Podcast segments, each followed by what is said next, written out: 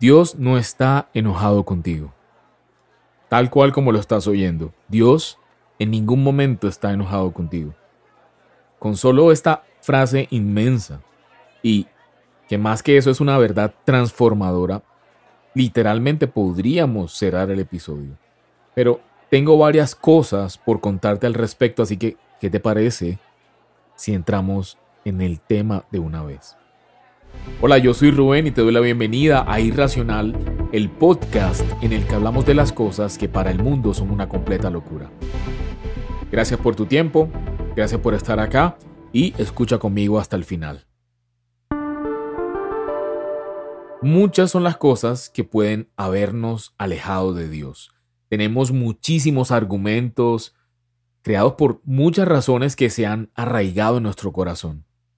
A lo mejor la muerte de un ser amado, una experiencia negativa dentro de alguna religión, alguna creencia familiar, la vida llena de dificultades que has tenido que vivir, la culpa, la carga que podemos sentir por algún comportamiento inadecuado. Como quiera que sea, la mayoría de personas hemos mal aprendido que el amor de Dios y su bondad dependen de nuestro comportamiento. Entonces, como no somos perfectos, pensamos que acercarnos a Dios únicamente nos traerá castigo y condenación. Por otro lado, siempre está la pregunta de, bueno, ¿cómo podría Dios permitir que tantas cosas malas pasen en el mundo, que tengamos que experimentar tantas dificultades o que sucedan tantos desastres naturales? De hecho, para muchas personas es Dios quien envía todo el mal porque dentro de su corazón piensan que Dios nos está castigando todo el tiempo y nos está señalando con un dedo acusador. Me sorprende, de verdad, te lo digo, descubrir que son más las personas que piensan así y que se aferran a esos pensamientos sin tener verdaderamente un fundamento, que las personas que se han tomado el tiempo para conocer el verdadero rostro de Dios, para buscarlo de la manera correcta y no parar hasta encontrarlo. De hecho, muchas personas han bloqueado toda posibilidad de un acercamiento con Él. Y lo que más me llama la atención es que muchos dicen no creer en Dios y aún así lo culpan de todo lo malo que sucede. O sea, si no existe, ¿cómo puede ser que lo malo venga de Él? Esa es la gran contradicción del ateísmo. En fin, las razones para no creer en Dios son numerosas y por otro lado, el deseo de creer y la fe pues no son automáticos. Algunos lo descubrimos muy lentamente, escondido en multitud de ocupaciones y otros sencillamente nunca lo logran ver. Ya queda claro que en el mundo un gran número de personas no creen en Dios. Sin embargo, como todos tenemos una necesidad espiritual tan grande desde que nacemos, estas personas se han ido a buscar dioses de otros tipos o sencillamente prefieren creer en lo que les dice el tarot o los signos zodiacales o las brujas o los hechiceros, las cartas de los ángeles o cualquier otro ritual de moda. Cuando escuchan de Dios dicen, no es posible. Si Dios existiera no habría todo este mal, ni tantas injusticias, ni tanto odio. Si Dios existiera no aceptaría la muerte de niños inocentes. Otros afirman que el universo es como una especie de supercomputador, es decir, cuando hayamos descifrado ese código secreto, ya no se necesitará ningún Dios para explicar el mundo. Algunos están tan ocupados día tras día, minuto tras minuto, con afán, corriendo, que ven la vida es como un gran juego, saltan de casilla en casilla a toda velocidad pensando, bueno, esto no me interesa, esto sí, esto no, esto sí lo necesito, esto me va a ayudar para alcanzar mis objetivos. Hay otras personas que nunca han oído hablar de Dios. La chispa en su corazón se ha quedado tan diminuta que simplemente no pueden descubrirla. Y por último, hay quienes dicen que Dios es un enemigo que hay que combatir detestan el mensaje de la Biblia e incluso persiguen a los que creen en la Biblia. Y es totalmente comprensible porque ¿quién en su sano juicio va a desear un Dios que sea malo, un Dios que sea vengador, un Dios que sea juez, que impida al hombre ser libre, que impone su voluntad y que decide todo por él? Absolutamente nadie. Nadie quiere un Dios tirano, dictador, lejano, que es quizá una de las más comunes, que hay personas que creen que Dios está lejos, es un Dios infinitamente superior y somos tan diminutos que no somos de su interés. Así que, si nos detenemos y analizamos, el problema realmente radica es en la opinión que tenemos de Dios y no en quien realmente es Él. No sé si me explico, no sé si me está siguiendo en este punto. Lamentablemente el mundo y la religión nos han vendido la idea de un Dios castigador, de un Dios que espera que seamos perfectos para poder acercarnos a Él, de un juez inclemente que nos envía toneladas de mal diario para castigarnos por nuestros pecados y como ya vimos, esto es en lo que muchos prefieren creer. Pero una idea, una teoría, no siempre es una verdad. Que pensemos de una manera específica sobre algún tema no implica necesariamente que estemos en lo correcto. Ya lo dice el viejo refrán, parquear un burro en un garaje no lo convierte en un carro. La gran noticia para todos, pero yo digo de verdad, absolutamente todos los seres humanos, es que Dios no nos odia, sino todo lo contrario nos ama y Él no está esperando que seamos perfectos en nuestras propias fuerzas. Lo que espera es que lo busquemos de corazón. Y este es el tema en el que nos vamos a enfocar de una manera simple, como siempre, de una manera práctica, basándonos por supuesto en la palabra de Dios, que es verdad y es vida. Tú estás aquí en este episodio y sabes que no es una casualidad. Si estás aquí escuchando, porque tienes sed de saber. Te pido que me sigas con atención porque, como te lo he venido repitiendo insistentemente, hay poder en creer correctamente. Hay poder en tener la opinión correcta de Dios. Lo primero en lo que quiero que nos concentremos es en que la Biblia define a Dios como amor. Dios es amor. Y esa frase va mucho más allá de lo que nuestros cerebros o la religión o nuestra lógica pueden comprender. A pesar de que en los dos episodios anteriores estuvimos hablando sobre ese perfecto amor que solo Dios, que es perfecto, puede darnos. Es importante, es importante que miremos nuevamente este punto. La Biblia no solo enseña que Dios nos ama, sino que hace especial énfasis en que Dios es amor. El amor es un atributo de Dios, el amor, el amor es un aspecto central del carácter de Dios, de su persona. El amor de Dios no está en ningún sentido en conflicto con su santidad, su rectitud o su justicia. Todos los atributos de Dios están en perfecta armonía. Todo lo que Dios hace es amar. Así como lo que hace todo es justo y es recto. Dios es el perfecto amor, es el verdadero el ejemplo de amor. Un par de ejemplos de esto los podemos encontrar en Primera de Juan 4:8 dice, "El que no ama no ha conocido a Dios porque Dios es amor." Y en 1 Juan 4:16 dice, y nosotros hemos conocido y creído el amor que Dios tiene para con nosotros. Dios es amor y el que permanece en amor permanece en Dios y Dios en él. El que permanece en amor permanece en Dios y Dios en él. Ten muy presente las palabras creer y conocer. Navegando en internet encontré una frase en el libro Comentarios de la Biblia de Jameson Fawcett Brown que quiero compartir contigo y dice, abro comillas, Dios es fundamental y esencialmente amor, no simplemente amoroso. Cierro comillas. Puedes ver lo grande que se esconde en el amor de Dios, se esconde, es un secreto, un misterio. Sin embargo, ningún experto y ninguna religión nos habla sobre el propósito de Dios, lo que su naturaleza, el amor le ha motivado a hacer. Y, de hecho, muy interesante ver que el propósito por el cual Dios nos creó es la mayor expresión de su amor hacia la humanidad. Pero este, es, este episodio no es de propósito, sino de amor, del amor perfecto, del amor de Dios. Y antes de continuar, me gustaría hacerte una pregunta. ¿Qué aspecto de Dios conoces? Probablemente no conoces ningún aspecto de Dios. A lo mejor conoces solo una parte de cómo realmente es Él o a lo mejor conoces un aspecto equivocado que te lleva a creer precisamente lo que hablábamos hace un momento, que Dios es condenación, castigo. Vale la pena que te tomes un momento para pensar y formar y, y si quieres incluso escribir cuál es esa opinión que hoy tienes de Dios. Cuando tú cierras los ojos y lo, y lo miras en tu, con fe, con tu corazón, ¿qué ves? ¿Qué te parece si vamos a la palabra y vamos a ir descubriendo la voluntad de Dios para la humanidad y su increíble y amoroso carácter? En primer lugar, para conocer a Dios Padre y verlo de la manera correcta, debemos observar lo que dice Romanos 12.2. Abro comillas, no se amolden al mundo actual, sino sean transformados mediante la renovación de su mente.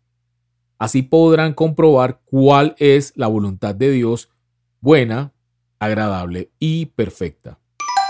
Es importante renunciar a viejas y preconcebidas creencias para de verdad disponer la mente desde cero a conocer verdaderamente a Dios.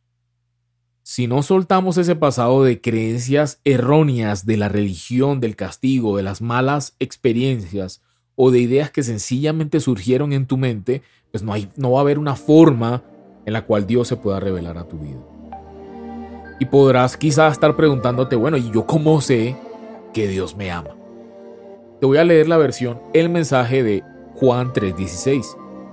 Dice, porque tanto amó Dios al mundo que dio a su Hijo, su único Hijo. Y esta es la razón para que nadie tenga que ser destruido. Al creer en Él, cualquiera puede tener una vida completa y duradera.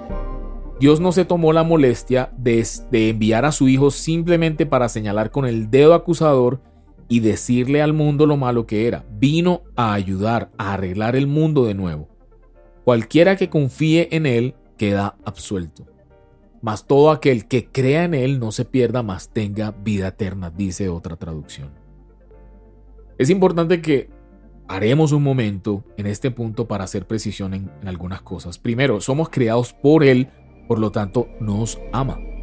Por otro lado, en episodios anteriores hemos hablado sobre la diferencia entre ser hijos de Dios y ser criaturas de Dios. Toda la diferencia en pocas palabras radica en creer o no creer en Jesús. Y de eso nos habla el versículo que acabamos de leer. Y no se trata de creer simplemente por el hecho de sí, yo creo que Él existió y estuvo hace dos mil años, no, porque dice, dijo Jesús alguna vez, sí, los demonios también creen y tiemblan. Es un creer diferente, es rendirnos ante Él. Recordarás que en el jardín del Edén estaban Adán y Eva y el Espíritu de Dios estaba con ellos. Dios les dio todo para que tuvieran una vida ideal, y como Dios no es un dictador, no sé si no lo sabías, les dio opciones para que pudiesen elegir. Entonces, en ese jardín, en el jardín del Edén, había dos árboles muy particulares. Uno era el de la vida y otro era el del conocimiento del bien y del mal. Dios les advirtió, les hizo énfasis, les recomendó, les pidió que no comieran del árbol del conocimiento, porque si lo hacían, morirían. Ellos fueron totalmente engañados por la serpiente, que les prometió que serían como Dios si comían de allí y al hacerlo, la humanidad quedó, completamente separada de Dios. Lo demás es historia. Efectivamente comieron del árbol, murieron y esa muerte, como lo hemos dicho en varios episodios en la Biblia, la muerte es separación de Dios. Todo esto para decirte que al final decidimos vivir bajo la potestad del príncipe de este mundo que es Satanás y no bajo la mano poderosa y protectora de Dios. Es un libre albedrío. Puedes verlo, te puedes dar cuenta cómo está representado en esta historia. Así que, efectivamente, Dios nos amó desde antes de la fundación del mundo. Él nos creó para tener una vida perfecta a su lado, pero nosotros la despreciamos y hablo de la creación de la humanidad en el Edén. Sin embargo, aún a pesar de semejante embarrada, de, semejante error en el jardín del Edén, Dios no ha hecho más que volvernos a unir con Él. Y ahora a través de una única manera, la fe en Él, en Jesús, en su palabra, en tener una relación cercana, íntima con Él y de, por supuesto, seguirle. Y es importante entender la diferencia entre que el Señor no vino a traer una religión, el Señor vino a traer una relación. Esto de lo que te estoy hablando es la obra en la cruz, es el todo de la palabra de Dios. Es el Señor redimiendo a su pueblo, a su gente. Si tú estás aquí es porque tienes deseos de hacerlo, de reconciliarte con Dios. Es lo que hacemos en Irracional, es la razón de ser de este, de este podcast, de este espacio. Es establecer una relación con Jesús. Necesitas fe para creer en Dios, para conocerlo como es realmente, para vivir la vida que Él promete en su palabra, para tener una relación cercana con Él, para abrir tu vida a Jesús y para de paso, increíblemente y sobrenaturalmente, ser salvado. De la manera en que tú te acerques a Dios, Él se va a acercar a ti. De la manera en que tú creas en tu corazón, será tu vida. Volvamos al Señor Jesús, a Juan 3:16 y a cómo Dios a través de Él quiere devolvernos la vida y mostrarnos su amor incondicional, inagotable, su amor inamovible. Ahora te lo leo en otra versión que es la nueva versión internacional. Porque tanto amó Dios al mundo que dio a su Hijo unigénito para que todo el que cree en Él no se pierda, sino que tenga vida eterna. Dios no envió a su Hijo al mundo para condenar al mundo, sino para salvarlo por medio de Él. El que cree en Él no es condenado, pero el que no cree ya está condenado por no haber creído en el nombre del Hijo unigénito de Dios. Dios nos está diciendo que solamente, solamente debemos creer en Jesús y ya, eso es todo. No nos está diciendo que sí, tienes que ser perfecto y tienes que hacer las cosas perfectas y te tienes que saber la Biblia, la Biblia al derecho, pero también la tienes que recitar al revés. No.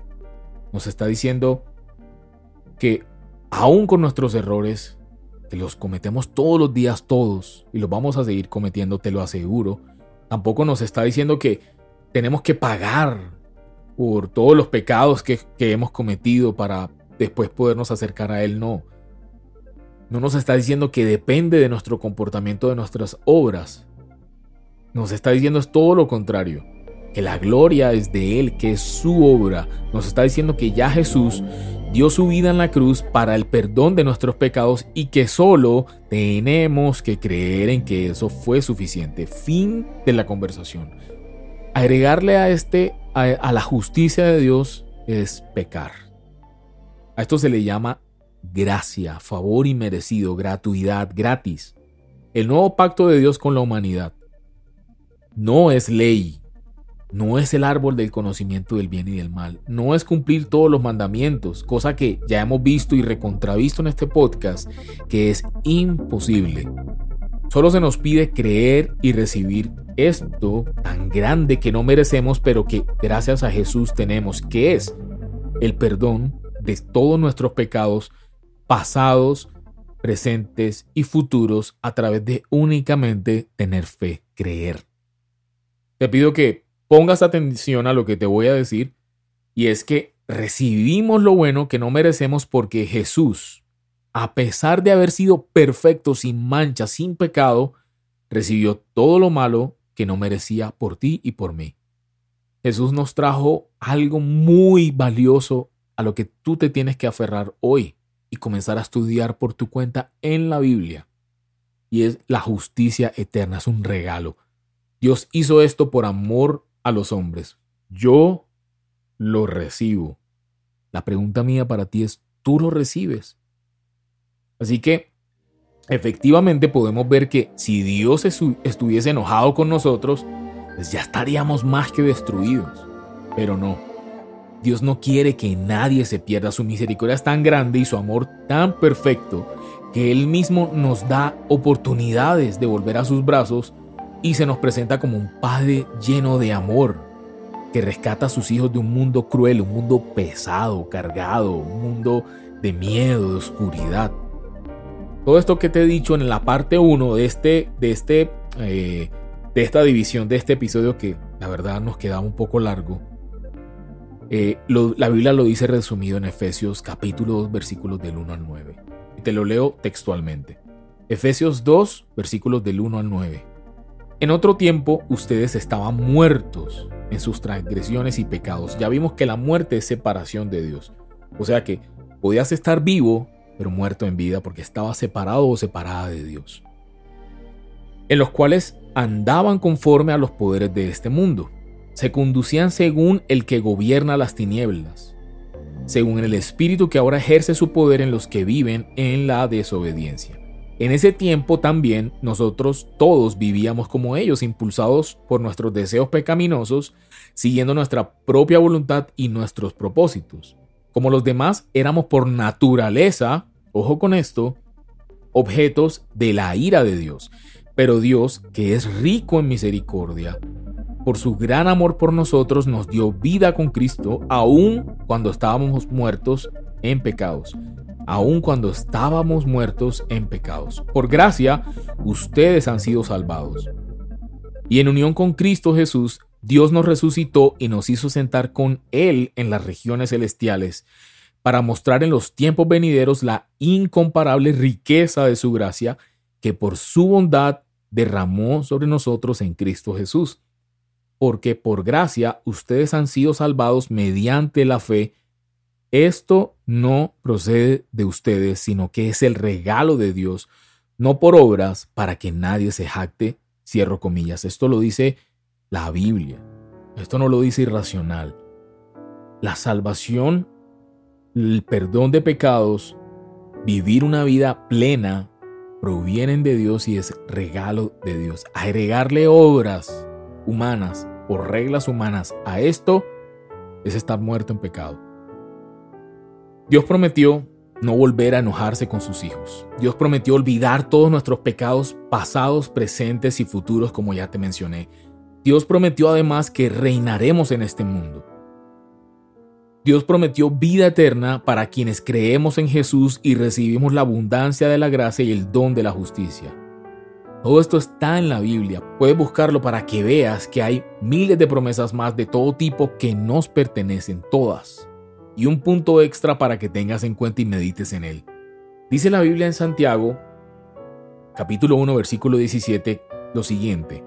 Toda buena dádiva y todo don perfecto descienden de lo alto del Padre de las Luces, en quien no hay cambio ni sombra de variación. Así que todo lo bueno que te ha pasado es porque Dios te lo ha dado, nadie más, aunque no lo reconozcamos. O aunque no lo hayamos reconocido en el pasado, solo Él aunque tú no, supieras quién era Dios o que existiera Dios o no tuviesen hablado, quiero que lo sepas hoy. Todo lo bueno viene de Él. Imagínate ese amor tan grande. Aún sin conocerlo, Él tuvo cuidado de nosotros. Aún sin, sin recibirlo, sin creer en Él, sin darle las gracias, Él ha tenido cuidado de todos nosotros. Pero por hoy vamos a dejar hasta aquí, no sin antes recordarte que lo único que debes hacer para cambiar ese estatus de criatura al de hijo de Dios es confesar con tu boca que Jesús es el Señor y creer en tu corazón que Dios lo levantó de entre los muertos. Porque con el corazón, como dice la Biblia, con el corazón se cree para ser justificado, para recibir esa justicia que es externa, pero con la boca se confiesa para ser salvo. Romanos 10, versículos del 9 al 10. Así que haz esta oración, si lo sientes en tu corazón, y comienza a recibir de lo que Jesús hizo por ti en la cruz, porque es solamente por recibir. Esta oración de fe, que hemos dicho que no son palabras mágicas, no, es simplemente reconocer que la obra para ti está hecha ya en la cruz. Solo falta decidirse, solo falta decir sí lo acepto como en un matrimonio, literalmente. Así que repite conmigo, Padre, gracias por tu palabra y por tu verdad. Hoy te reconozco como mi Señor y mi Salvador. Reconozco que enviaste a tu Hijo Jesús a morir por mí en esa cruz, que resucitó al tercer día. Hoy te pido que envíes tu Santo Espíritu a vivir en mí Gracias por hacerme nacer de nuevo, por hacerme una nueva criatura. Te pido, hazme tu hijo. Escribe mi nombre en el libro de la vida y dame a entender todos los secretos y las cosas buenas que tienes para mí. En el nombre de Jesús. Amén. Te mando un fuerte abrazo, pero un abrazo sincero, no un abrazo eh, solo de podcast. Te mando un fuerte abrazo, sobre todo si hiciste esta oración por primera vez. Nos gustaría conocerte un poco más. Eh, recuerda seguirnos en Instagram en arroba irracional.co o en Twitter. Nos vemos la próxima semana en el próximo episodio. Chao. Hey, únete a nosotros y revoluciona tu vida. Apasionate por la verdad. Te esperamos en un próximo episodio. Comparte este contenido y búscanos en redes sociales como irracional.co. Muévete contra la corriente. Irracional Podcast es producido por Grupo Fine en la ciudad de Medellín.